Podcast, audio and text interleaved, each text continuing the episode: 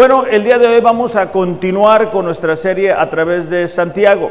Eh, con frecuencia, cuando enfrentamos dificultades, cuando enfrentamos pruebas eh, y no respondemos de la manera correcta, tendemos a culpar a alguien más. O sea, es la culpa de la sociedad, es la culpa del vecino, es la culpa de mi esposo, es la culpa, así soy, este, siempre o la mayoría de las ocasiones tendemos a batallar con eso, ¿no? Pero el día de hoy vamos a tocar un tema que creo que es muy importante para nosotros como cristianos y el tema se titula Asumiendo nuestra responsabilidad. Asumiendo nuestra responsabilidad. Les recuerdo que el día de hoy se publica eh, a través de nuestras redes el texto que vamos a estar eh, predicando con el propósito de que ustedes lo puedan leer y, de alguna manera no llegar tan fríos el, día de hoy en, cuanto al conocimiento del texto que vamos a estar estudiando. Santiago capítulo 1, versículo del 12 al 18, dice así, Bienaventurado el hombre que persevera bajo la prueba, porque una vez que ha sido aprobado recibirá la corona de la vida que el Señor ha prometido a los que lo aman. Subrayemos la palabra lo aman. Que nadie diga cuando es tentado, soy tentado por Dios. Porque Dios no puede ser tentado por el mal y él mismo no tienta a nadie. Versículo 14, sino que cada uno es tentado cuando es llevado y seducido por su propia pasión. Después, cuando la pasión ha concebido, da a luz el pecado. Cuando el pecado es consumado, engendra la muerte. Amados míos, dice, no se engañen. Toda dádiva y todo don perfecto proviene de lo alto, desciende del Padre de las luces, con el cual no hay cambio ni sombra de variación. Él, en el ejercicio de su voluntad, nos hizo nacer por la palabra de verdad para que fuéramos las primicias de sus criaturas. Bueno, como les comento, eh, con frecuencia cuando enfrentamos pruebas, cuando enfrentamos desafíos, tendemos a culpar a alguien más. Recordemos que esta carta Santiago la está escribiendo a cristianos que estaban enfrentando gran persecución. Y en las, en las primeras semanas decíamos que Santiago nos hablaba de lo importante que es cuidar la actitud en las pruebas. Cuando las cosas no están funcionando, deberíamos nosotros mantener el gozo, mantener la actitud correcta, porque entendemos que hay un propósito que se está desarrollando en nosotros.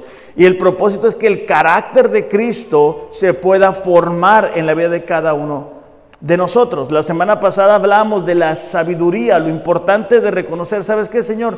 Dios, no sé qué hacer con esto. Y ahora nos está hablando de, que cada uno de nosotros somos responsables de la manera en que vamos a responder ante las pruebas, las tentaciones que van a venir mientras estemos aquí en la tierra.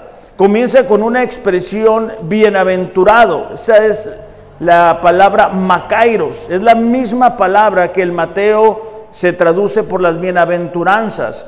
Es, la, conciencia de estar feliz, de satisfacción, de plenitud, de un gozo que solamente Dios puede producir en la vida de cada persona cuando está enfrentando una prueba. Entonces, lo que está diciendo Santiago es de que nosotros deberíamos de estar felices, eh, de estar completamente satisfechos, de estar completamente tranquilos cuando enfrentamos la prueba, pero siempre y cuando perseveremos en ella.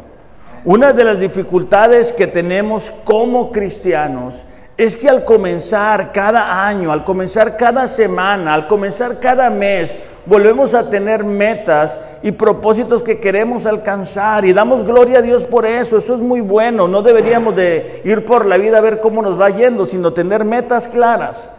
Pero lo que necesitamos ser conscientes es de la gran importancia de perseverar. Santiago está diciendo, vas a ser feliz, vas a ser bendecido cuando tú logres perseverar al calor de la prueba. La mayoría de nosotros le queremos dar gloria a Dios, queremos que todo el mundo conozca a Dios, pero no a través de nuestro sufrimiento, no a través de nuestras pruebas. Y es precisamente lo que estos creyentes estaban enfrentando. Ellos estaban enfrentando dificultad, ellos no estaban en su tierra, ellos tuvieron que salir por peligro de perder su propia vida. Nosotros, en este tiempo que nos está tocando vivir, necesitamos continuar perseverando en medio de las dificultades, ya sean económicas, ya sean familiares, cualquiera que éstas sean, debemos de perseverar, debemos de seguir confiando en Dios. Con frecuencia, al enfrentar una situación comenzamos bien, pero cuando las cosas no cambian, cuando las cosas no resultan, entonces comenzamos a pensar en tirar la toalla blanca. A decir, ¿sabes que Ya no puedo, ya, ya, dejé de orar, ya dejé de buscar a Dios, ya dejé de leer la Biblia en un año. Y, y no es eso lo que nosotros deberíamos de hacer. Al enfrentar una prueba, dice Santiago, tú tienes que perseverar, tú tienes que seguirle dando fuerte, tú tienes que seguir buscando a Dios, tú tienes que seguir ayunando, tú tienes que seguir congregándote. No debemos de hacer lo opuesto. Entonces, es ahí que nosotros logramos entender que las dificultades que nosotros estamos enfrentando tienen el propósito de que nosotros podamos cambiar, de que podamos perseverar, de que podamos hacernos fuertes en Cristo. Cuando tú necesitas un consejo acerca de cualquier cosa, de cualquier tema, tú vas con alguien que sabes que ha experimentado eh, algún proceso en cualquiera que esa sea la materia. O sea, si yo voy a construir algo, yo voy a ir con un especialista, yo voy a ir con un arquitecto. Hablándolo o trasladándolo a la vida cristiana, cuando nosotros estamos enfrentando una prueba económica, una prueba de cualquier índole, tú quieres ir con un cristiano que ya sabe cómo pasar esa situación, que ya sabe cómo llevar a cabo ese proceso, que es, alguien que te versa más que los versículos de la Biblia de memoria, que es muy bueno, pero que dice, ¿sabes qué? Esta palabra de Dios se ha encarnado en mi corazón y yo sé lo que significa atravesar lo que tú estás atravesando, yo sé lo que significa seguir perseverando, yo sé lo que significa sentirse solo, sentirse sola, pero Dios me ha dado la victoria. Y eso es lo que cada uno de nosotros necesita buscar, ser más que un aficionado, ser más que estar sentado aquí en una silla, sino decir, ¿sabes qué? Yo me voy a poner en la brecha, tengo problemas en mi casa, tengo problemas como, como matrimonio, bueno, yo me voy a, yo voy a seguir perseverando, buscando a Dios, confiando en Dios, pero haciendo la parte que a mí me corresponde, haciendo lo que a mí Dios me está pidiendo que yo haga. Es cuando perseveramos en la prueba que logramos experimentar la fidelidad de Dios. Entonces, cuando enfrentamos la siguiente prueba, no estamos perdidos, sino que decimos, ¿sabes qué? Yo sé cómo es Dios. Es lo que Job dijo cuando Job atravesó todas las pruebas. Al final, él dice, ¿sabes qué, Señor? De oídas te había oído, mas ahora mis ojos te ven. Es decir, ahora tengo una experiencia más profunda contigo. Entonces, esta, esta palabra perseverar, perdón, es la palabra jupomeno y es mantenerse firme, resistir, aguantar, padecer, sufrir, quedarse, ser paciente, soportar. Todo eso Jesús nos lo dijo. Jesús dijo, en el mundo tendrán aflicción, pero confíen, perseveren. Yo he vencido al mundo. Habrá situaciones que vienen a nuestra vida que nosotros no queríamos enfrentar, no hubiéramos decidido enfrentar. Pero Dios las ha permitido para que tú y yo podamos tener una fe probada. Esa, esa palabra aprobada es doquimos y es cuando el metal ha salido ya auténtico, es decir, ya ha sido purificado de las, vaya, de las impurezas, de las fallas que, tuviera. Entonces, cuando Santiago está diciendo, bienaventurado el hombre que soporta o que persevera en la prueba, es porque es aprobado por Dios. Es cuando Dios dice, ¿sabes qué? Yo sé lo que mi hijo, mi hija está atravesando, pero yo lo estoy permitiendo para que su fe se haga fuerte, para que pueda aconsejar a otras personas, para que la gente a su alrededor se pueda dar cuenta que a pesar de que está enfrentando una prueba, a pesar que las oraciones que a lo mejor ha hecho no han sido contestadas todavía, Él me sigue siendo fiel. Es lo que hizo eh, Dios con Job, ¿verdad? Sabemos la historia, pero nadie quiere ser Job, ¿verdad? Nos impresiona las pruebas, la fidelidad, de, el obrar de Dios en la vida de Job. Pero es Dios quien trae a Job a la conversación, es Dios quien dice, mira, mira mi siervo. Y es Él el que permite que Él sea probado. ¿Para qué? Para que después de tantos años sigamos hablando de Él y buscando eh, eh, imitar su comportamiento y darnos cuenta cómo Dios actúa. Nosotros no queremos pasar por pruebas. O sea, nadie en la mañana dice, ah, ¿cómo me gustaría una prueba, verdad? Una prueba económica, que me bajen el sueldo en la chamba. Qué emoción. No, nadie, nadie buscamos eso. Pero es parte de la vida y nosotros necesitamos estar listos y preparados para cuando eso suceda. Ahora, se nos promete una corona. Y esto es muy interesante porque la corona tenía varios contextos. Por ejemplo, existía la corona de flores que se usaba en los días alegres, en los días de las bodas, en los días de las fiestas. La corona también era un signo de realeza y la usaban los reyes únicamente. En la mayoría de las ocasiones eran de oro. Estaba la corona de laurel, que era el premio que se le daba a, los que vencían en los juegos, juegos de atletas, juegos deportivos. Estaba también la corona de honor y dignidad. ¿verdad? Entonces nos damos cuenta que todos estos significados nosotros los alcanzamos a través de Cristo Jesús, porque ahora somos declarados reyes, ahora somos declarados dignos de honor delante de nuestro Padre. Y el día que Jesús venga, si nosotros logramos perseverar en las pruebas, vamos a recibir esa corona. Vamos a lograr escuchar, ¿verdad? Bien hecho, siervo fiel. Lo interesante es de que este, este texto termina diciendo que Dios va a entregar la corona a aquellos que aman a Dios. Y es que cuando estamos en las pruebas, nuestro amor por Dios es probado. Porque venir y cantar aquí está fácil. Cuando las cosas están bien en casa, en la economía, hacer nuestra responsabilidad, eso, eso está bien, eso está fácil. Pero ¿qué tal cuando las cosas no están bien? ¿Qué tal cuando estamos enfrentando desafíos? ¿Qué tal cuando las cosas se han salido de nuestro control? Es ahí que nosotros realmente mostramos nuestro amor a Dios.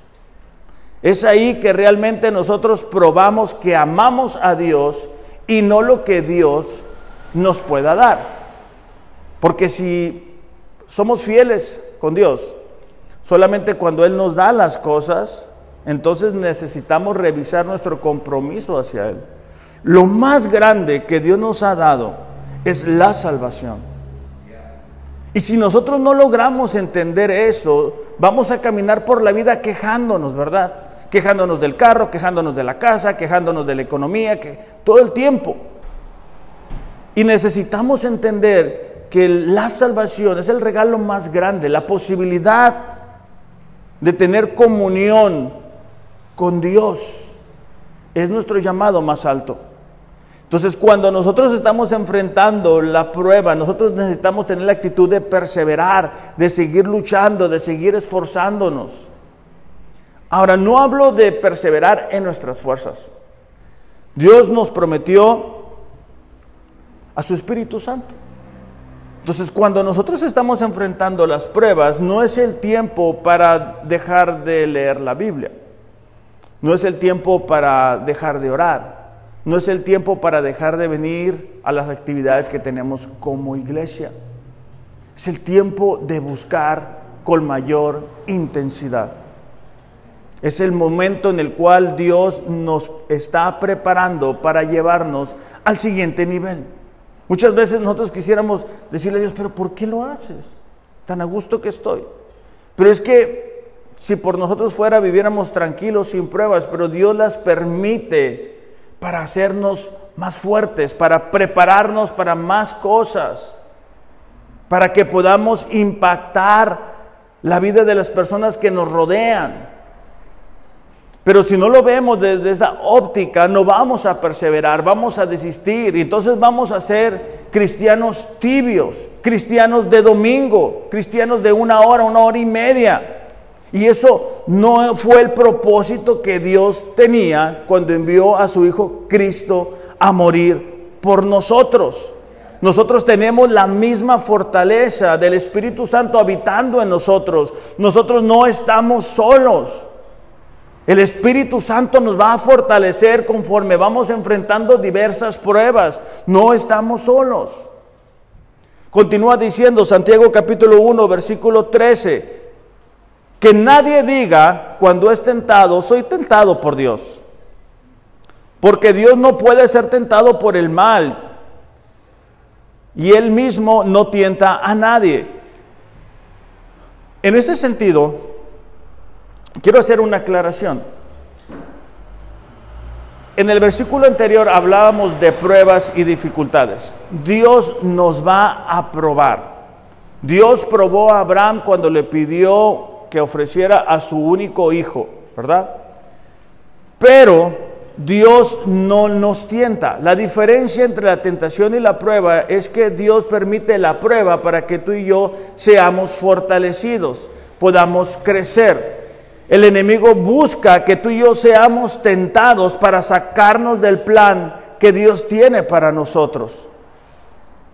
El enemigo buscará tentarnos para robarnos de las promesas de Dios. Pero el enemigo va a utilizar nuestra naturaleza caída. Fíjate cuál es el proceso. Versículo 14. Cada uno es tentado cuando es llevado y seducido por su propia pasión. ¿Por qué? Porque cuando enfrentamos una tentación, lo que comúnmente sucede es que le echamos la culpa a alguien más.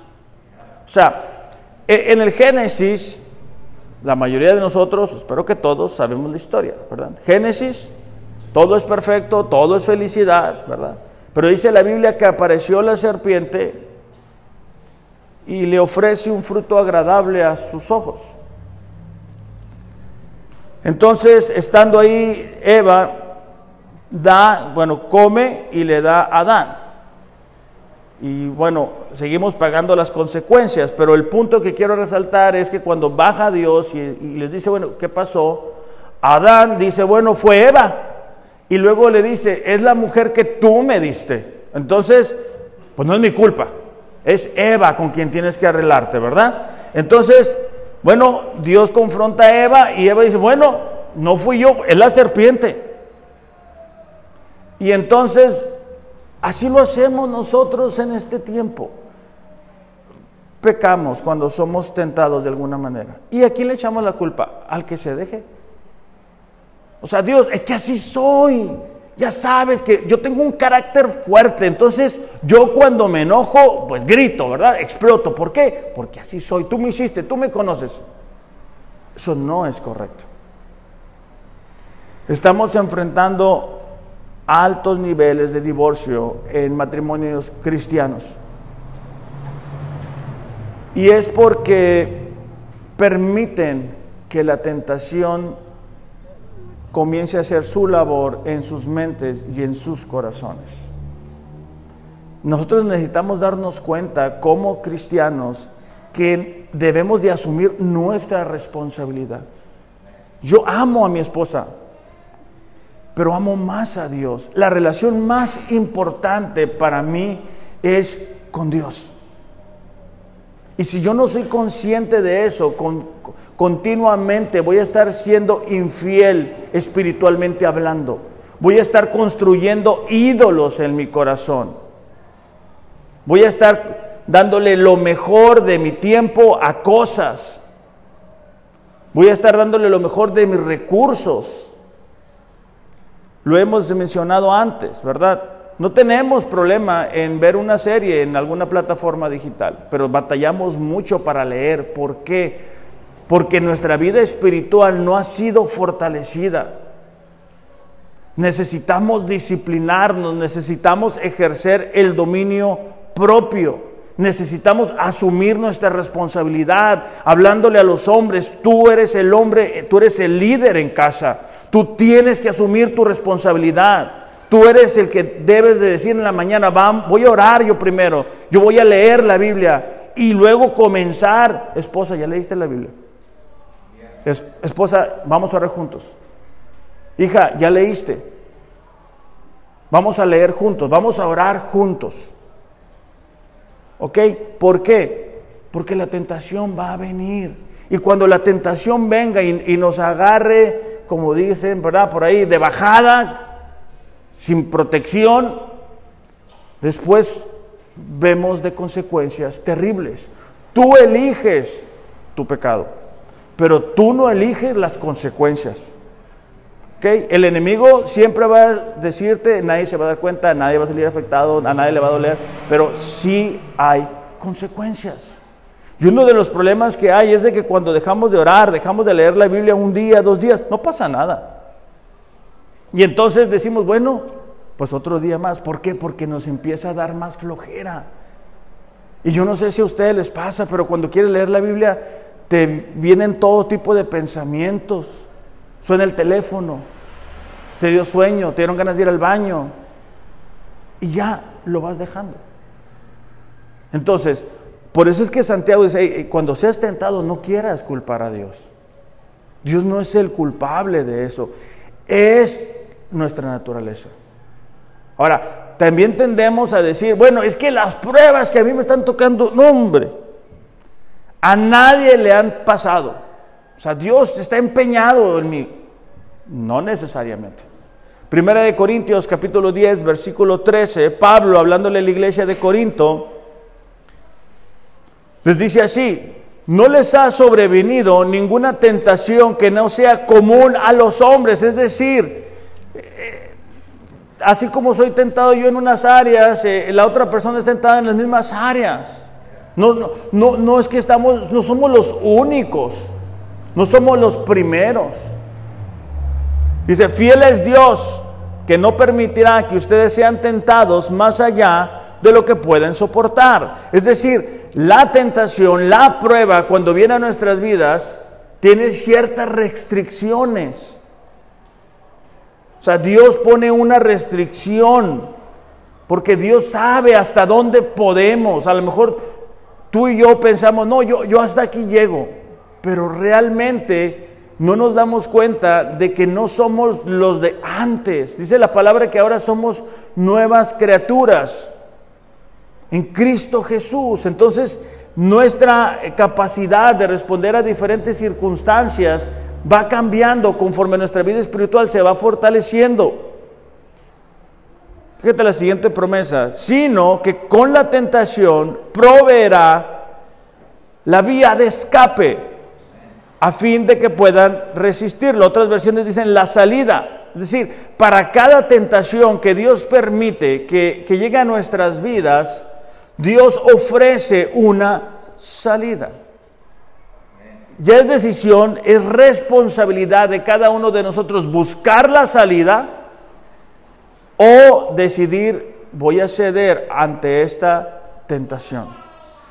Ahora, cuando hablamos de tentación, no es únicamente en el área sexual. O sea, es en cualquier forma que existe de pecado.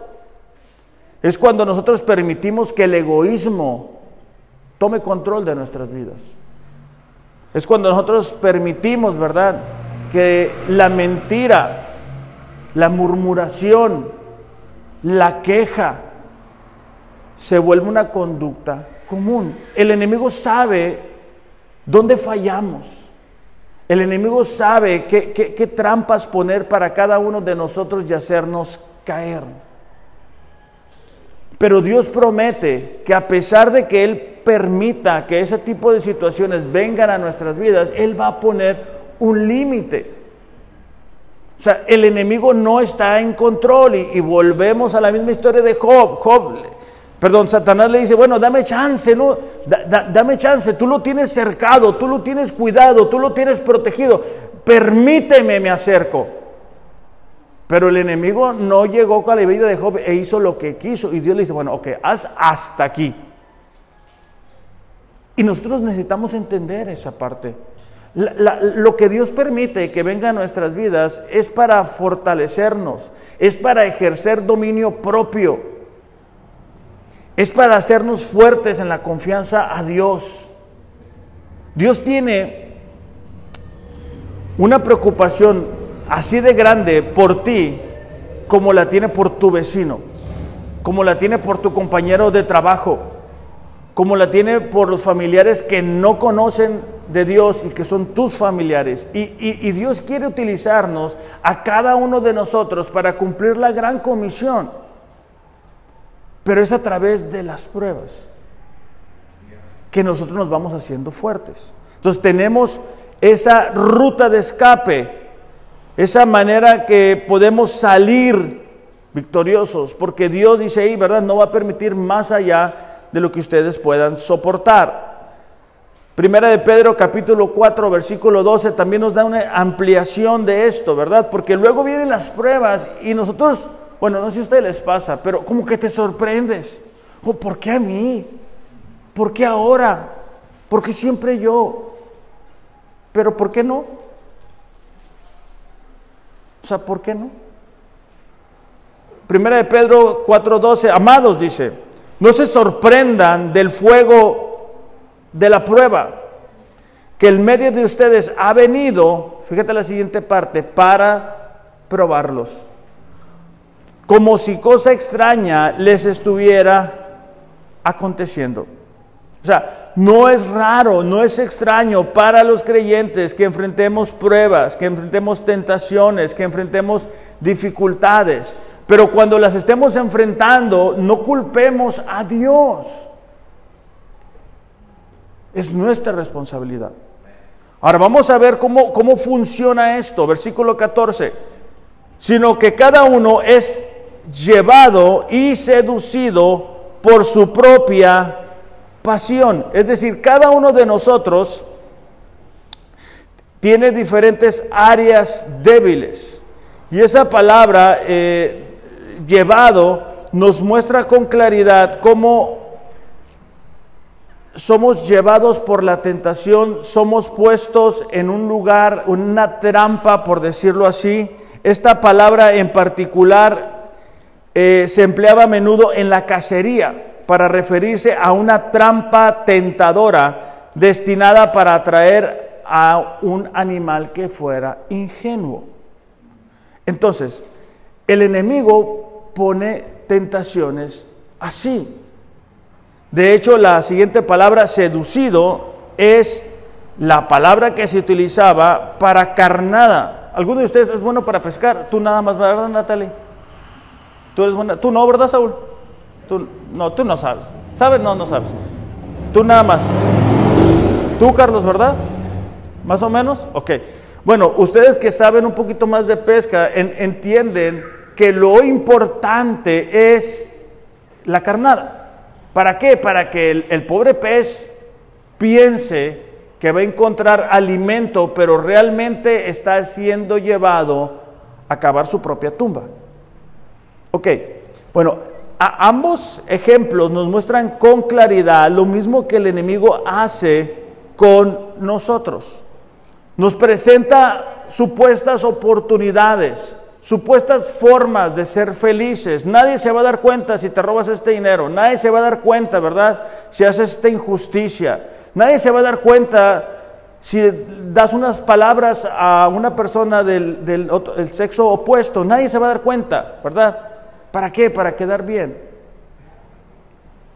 Y el enemigo sigue lanzando esas carnadas, esas trampas, Nadie se va a dar cuenta. Nadie va a salir afectado.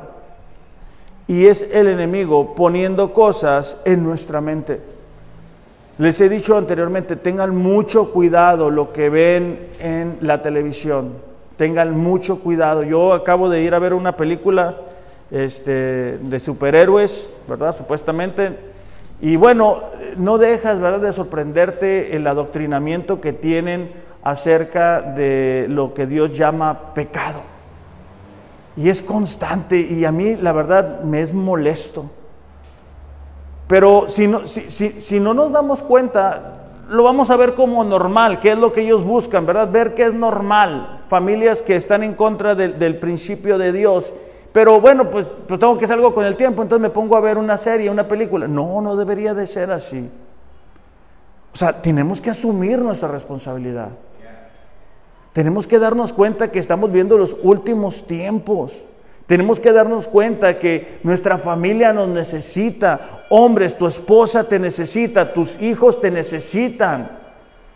Esposas, ayuden a sus esposos a, estar cada vez más comprometidos. Oren por ellos, ayunen por ellos. Porque el enemigo, el enemigo siempre se va a la cabeza. El enemigo sabe, ¿verdad? Que le ha funcionado siempre lo mismo, divide y vence divide y vence. Divide a las iglesias, divide a los matrimonios, divide a las familias. Es el mismo principio. ¿Y cómo lo hace? Bueno, poniendo tentaciones, poniendo cosas que sabe que a unos les gustan y que se van a ir tras de ellas. No a todos nos gustan lo mismo. No todos batallamos con lo mismo. Pero necesitamos asumir nuestra responsabilidad. Se los he dicho en, otras ocasiones. Mi esposa Mariel, lo que yo veo en la computadora le aparece en su celular. Casi todo mundo, bueno, Ariel, Areli, Nefi, todo el mundo sabe la clave de mi computadora. O sea, mi celular siempre está abierto. ¿Y, qué son? son? Son formas que yo tengo de cuidarme para no fallar. Y así cada uno de nosotros. Decir, ¿sabes qué? yo soy débil, pero necesito asumir mi responsabilidad, necesito darme cuenta que, estoy enfrentando tentaciones, que estoy enfrentando pruebas. Hombres que eh, interactúan con mujeres, tengan mucho cuidado, porque a lo mejor tu esposa no te ha visto, pero Dios te vio. O sea, Dios ve la motivación del corazón de cada uno de nosotros. Cuando estamos fallando, cuando no estamos siendo fieles a Dios, Dios sabe.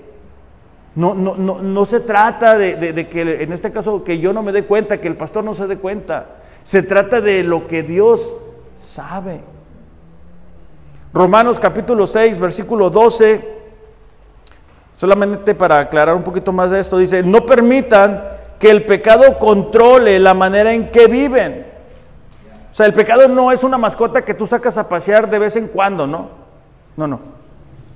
Eh, no funciona así, porque hay personas que dicen, ah, bueno, voy a pecar un ratito, no pasa nada, aquí nadie va a salir daño, lo que voy a ver en el celular nadie se va a dar cuenta. No, sí, sí, sí, hay, sí hay consecuencias. Dice, no caigan ante los deseos pecaminosos. No dejen que ninguna parte de su cuerpo se convierta en un instrumento del mal para servir al pecado. Y aquí Hablamos de ojos, hablamos de manos, hablamos de pies, hablamos de nuestra boca. Muchas veces el diablo nos utiliza.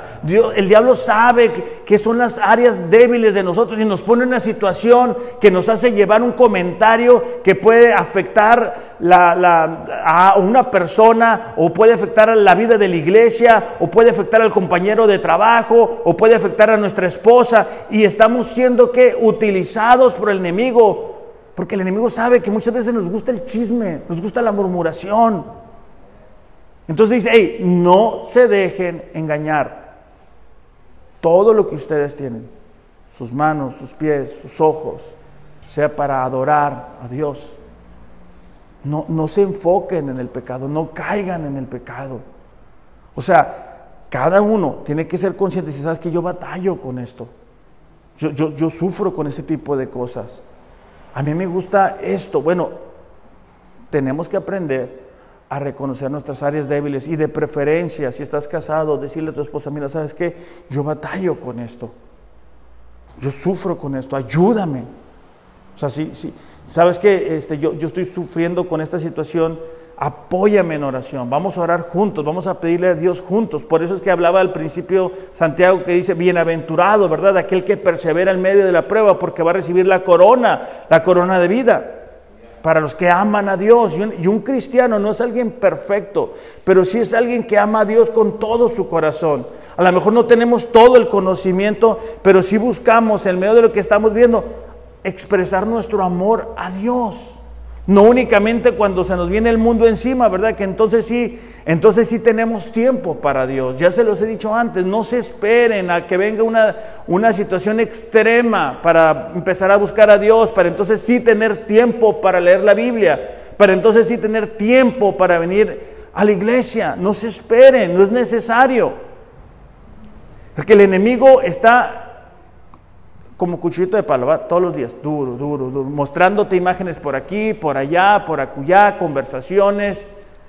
Dice, no dejen que ninguna eh, parte de su cuerpo se convierta en un instrumento del mal para servir al pecado. Dice, en cambio, entréguense completamente a Dios. Porque antes estaban muertos, pero ahora tienen vida nueva.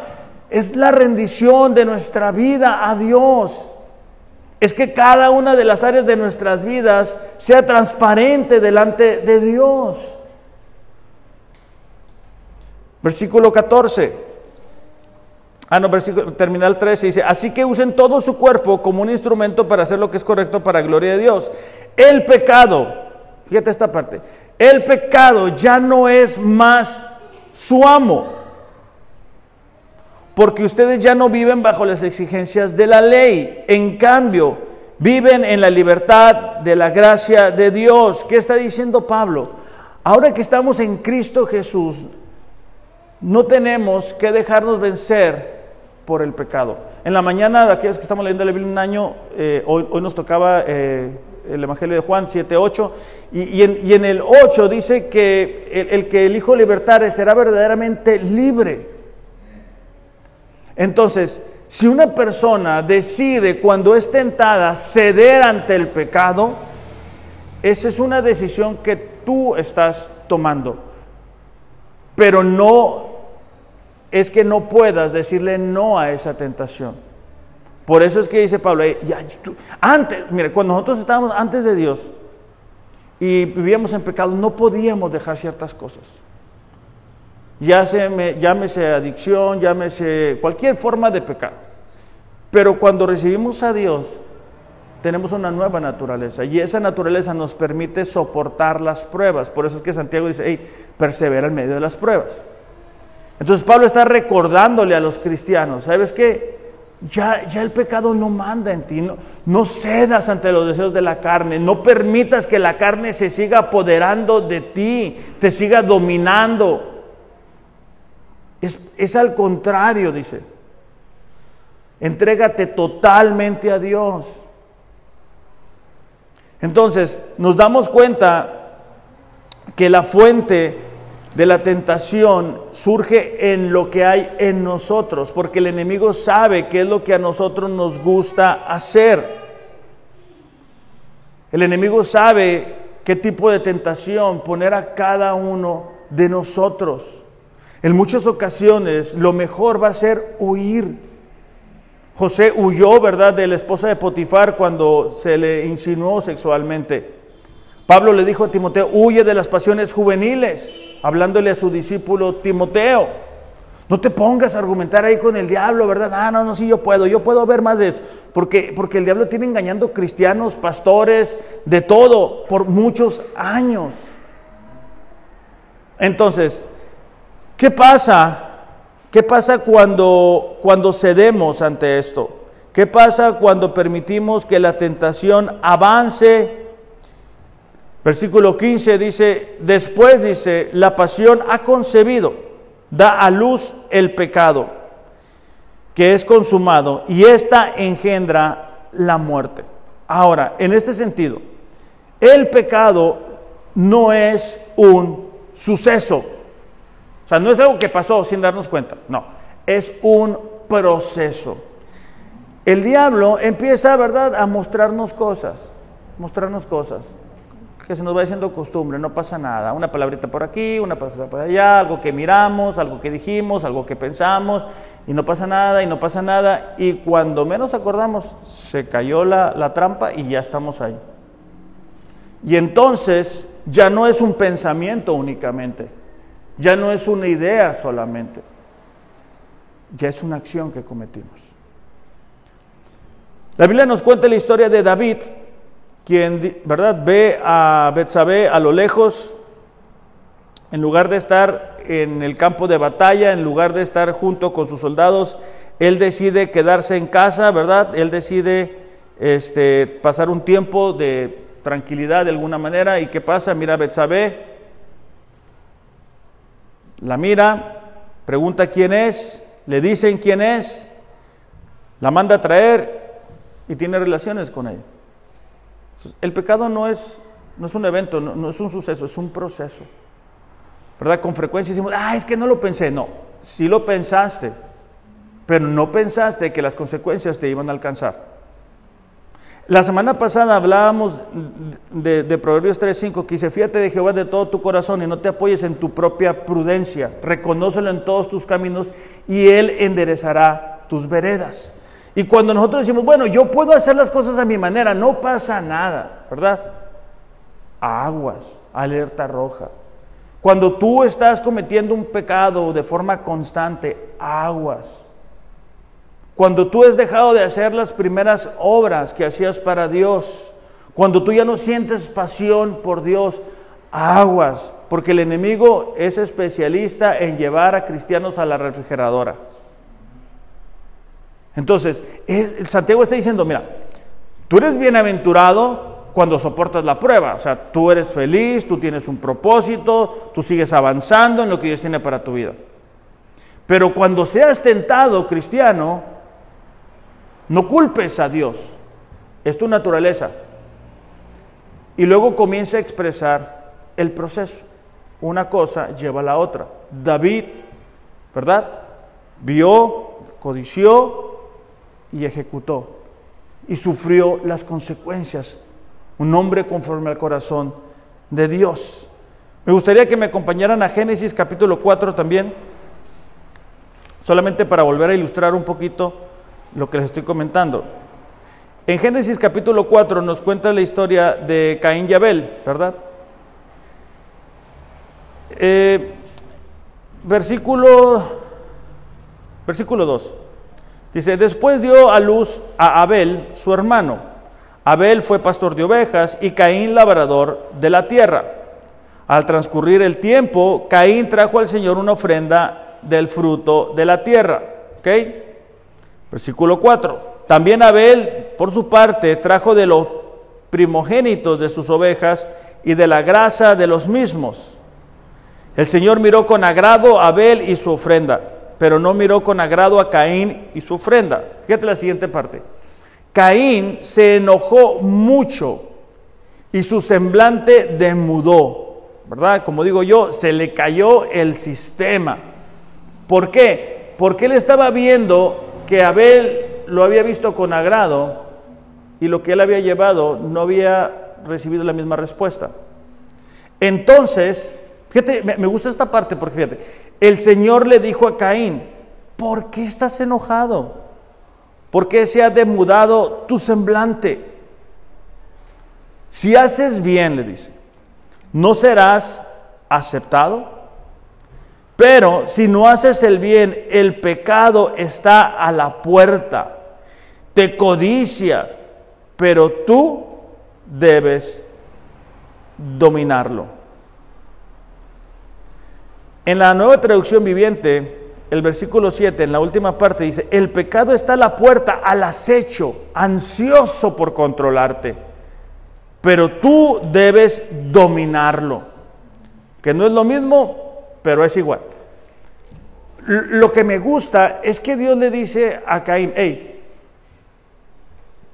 ¿por qué permites que cambie tu semblante? ¿Por qué permites que tu atención se desvíe? Haz lo correcto, asume tu responsabilidad. El pecado busca la manera no de hacernos feliz, sino de controlarnos. Cada uno de nosotros tiene diferentes debilidades y cada uno de nosotros un día se va a presentar delante de Dios y no le va a poder decir a Dios, bueno, es que si me hiciste, ya sabes cómo soy. O no, pues ya sabes, los compañeros del trabajo, ¿verdad? Me hacían bullying y pues me dio vergüenza, entonces pues me, me echó una cheve, ¿verdad? Para que no dijera nada. O no, pues es que estaba solo en la casa y, bueno, me puse a ver en el teléfono y una cosa me llevó a la otra. No va a funcionar así. Y vuelvo a lo mismo. Podemos elegir el pecado, pero no la consecuencia. Entonces, este es el proceso. Por eso es que Santiago dice, no, no, culpes a Dios, eres tú. Es tu carnalidad, es tu naturaleza caída, es la que tú tienes que controlar. Dios, cuando tú conoces el carácter de Dios, tú, tú no puedes culparlo de algo malo. O sea, cuando tú, cuando tú te das cuenta que, que lo que tenemos es por misericordia de Dios, tú no puedes decir, bueno, Dios, Dios me puso en esta situación para hacerme caer, o sea, me puso en una trampa. Es que no conocemos a Dios. Versículo 16 dice, amados hermanos, no se engañen. Es decir, no permitan que el diablo les muestre solamente una faceta de la tentación. Otra, otra versión dice, no se dejen engatusar. El día de hoy, la misma lectura de la Biblia en un año dice, ¿verdad? El diablo es el padre de toda mentira, todo engaño. El diablo no dice la verdad. Ahora, tenemos que tener mucho cuidado porque el, diablo es como un mago, ¿no? O sea, él te puede presentar cosas y que te van a hacer parecer que son reales, pero es su evidencia falsa. No voy a poder ir al texto, pero este, se recuerda la historia de José y los hermanos, que lo, lo, lo, lo venden y luego lo revenden a José. Pero se acuerdan que le llevan una ropa de José al papá, ¿verdad? Le dicen, mira, ahí está la ropa de tu hijo. Eso no es. Entonces el papá la recibe y dice, no, pues si es la ropa de mi hijo, tiene sangre, ¿qué pasa? Está muerto. El enemigo es así. El enemigo puede usar circunstancias que parecen ser reales, que parecen mostrar cosas, pero no debemos permitir que nos engañe. Nosotros debemos de conducir nuestra vida no por nuestras emociones. Ay, es que yo siento. Ay, es que yo esto. No, no, no, no, no, no. Lo que dice aquí. Lo que dice la palabra. ¿Qué es lo que me dice Dios acerca de yo como esposo? ¿Qué es lo que yo tengo que hacer? ¿Cuál es mi responsabilidad? Bueno, dice, ¿verdad? Amarás a tu esposa como Cristo amó la iglesia y se sacrificó y se entregó por ella. Bueno, ok, yo soy esposa, ¿qué es lo que tengo que hacer? Bueno, la ayuda idónea. ¿Cómo nos debemos de conducir con nuestros hijos? Pero muchas veces caemos en la tentación de, oh, pues yo soy el hombre, ¿va? Yo ya trabajé, yo ya llego y yo ya no voy a hacer nada, a mí que me atiendan. No, no funciona, no es bíblico eso. No es bíblico. Aquí está que nosotros somos los líderes en todas las áreas. Entonces es llegar a la casa y cuidar de nuestra oveja, nuestra esposa. Cuidar de la ovejita, la hija, o, el, bueno, el hijo, ¿verdad? También. Pero ustedes me entienden. ¿Por qué? Porque yo estoy asumiendo mi responsabilidad. Por eso Santiago dice, hey, aguas, eh, la tentación anda por ahí. Entonces yo llego y checo mis ovejas. O sea, yo llego y, y, checo a mi esposa, checo a mi hija, checo a mi hijo. ¿Por qué? Porque yo sé cómo es la tentación. Porque yo sé cómo funciona, yo sé cómo es el proceso. Y yo sé la responsabilidad que yo tengo.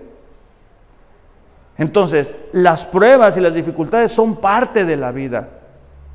El que de alguna manera seamos tentados es parte de estar aquí, pero dice Santiago, no, no te engañes, no quieras culpar a Dios, no quieras culpar a las circunstancias, no quieras culpar a alguien más, tú tienes que asumir las consecuencias, no es un suceso, no es no me di cuenta, es que tú le estuviste dando vuelta, le estuviste craneando, pensaste que nadie se iba a dar cuenta, pensaste que sabías más que Dios, ahora ahí están las consecuencias.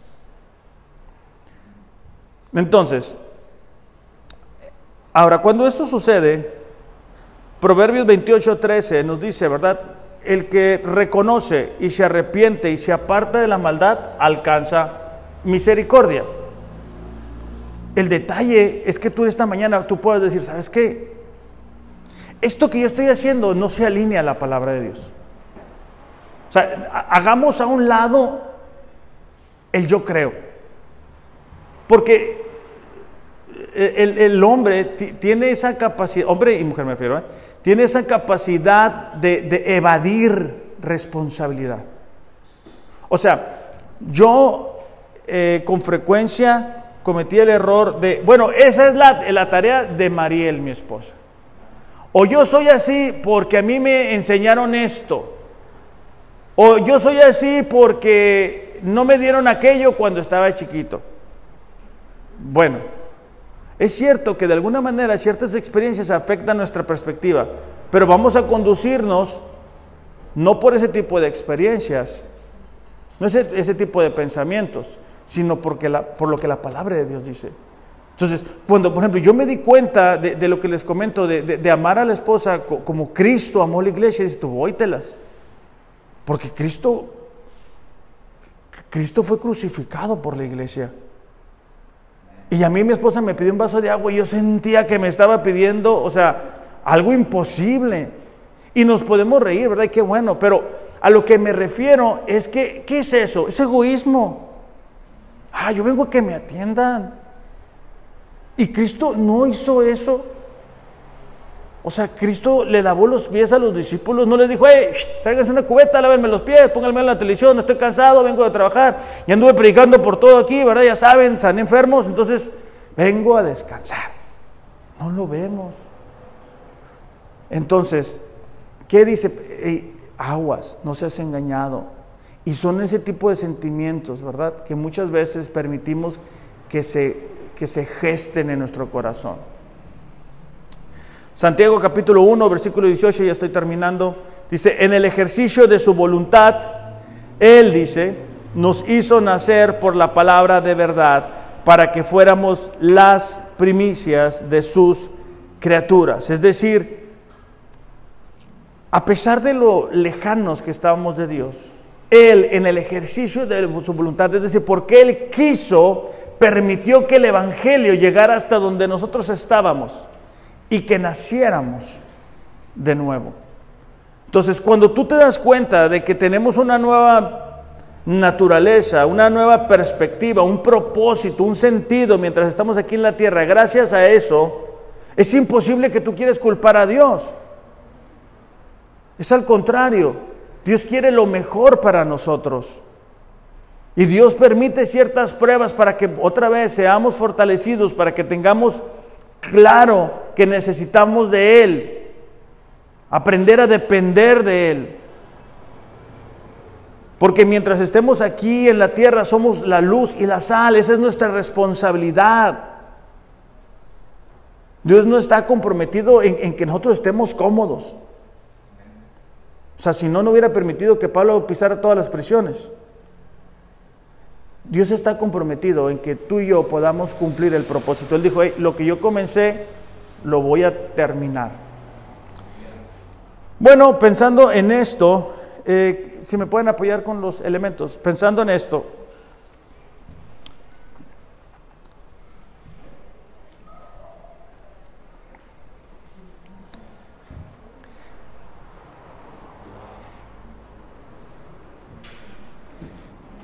en la posibilidad que ahora tenemos.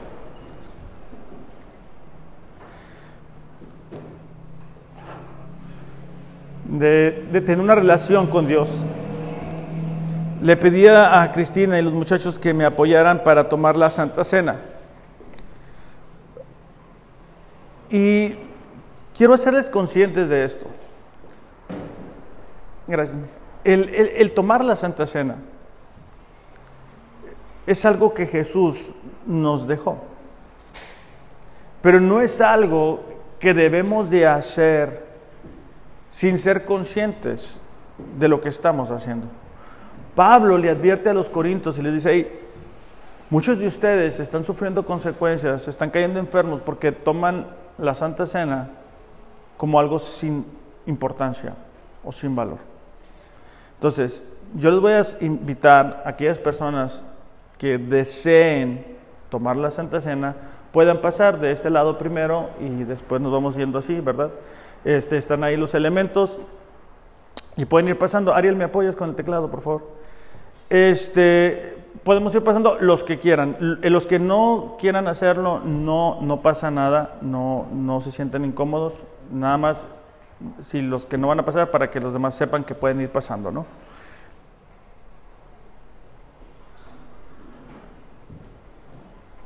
Ahí están, ahí están eh, todo ahí para, para que puedan ir pasando.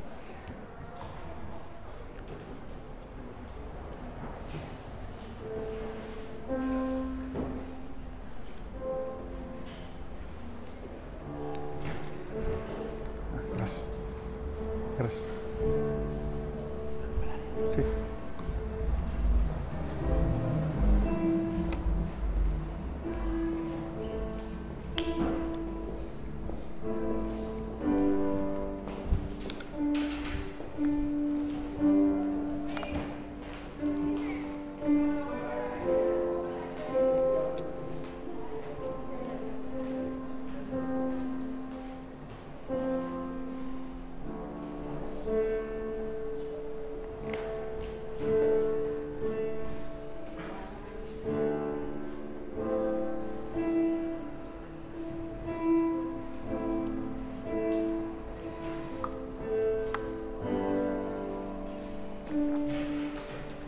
Mientras terminan de pasar por, por los elementos,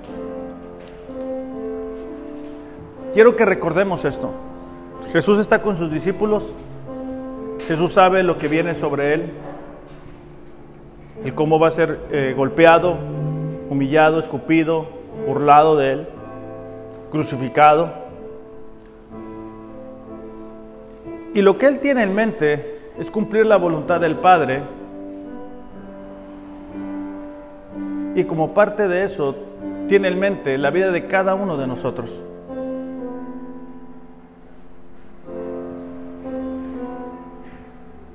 Él sabe lo que los discípulos sentirán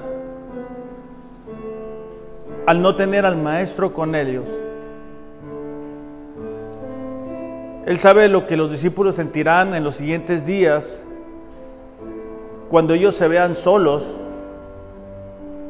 y no vean físicamente a su maestro. Él sabe la confusión que van a sentir al enfrentar pruebas y Él ya no esté ahí para calmar la tempestad.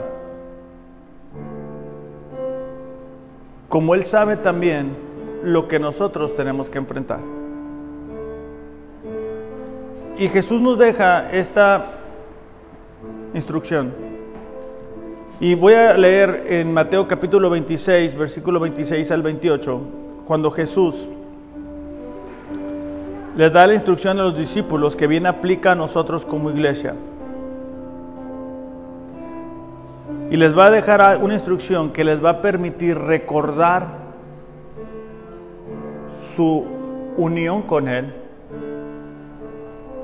que les va a permitir tener comunión con Él que les va a permitir recordar el sacrificio que Él está a punto de hacer. Solamente quiero que nos tomemos unos instantes ahí en nuestros lugares y que pensemos lo que eso significó para cada uno de nosotros.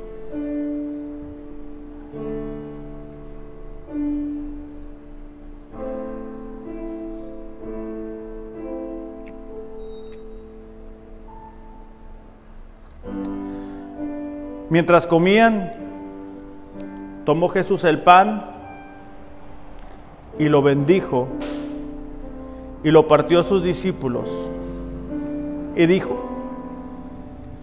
tomen y coman. Esto es mi cuerpo. Podemos participar del pan.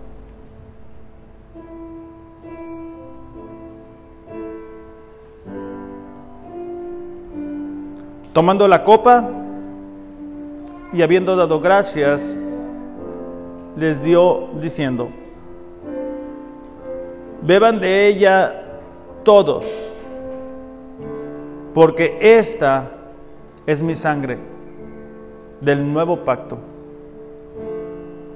que por muchos es derramada para perdón de los pecados. Pueden participar del vino.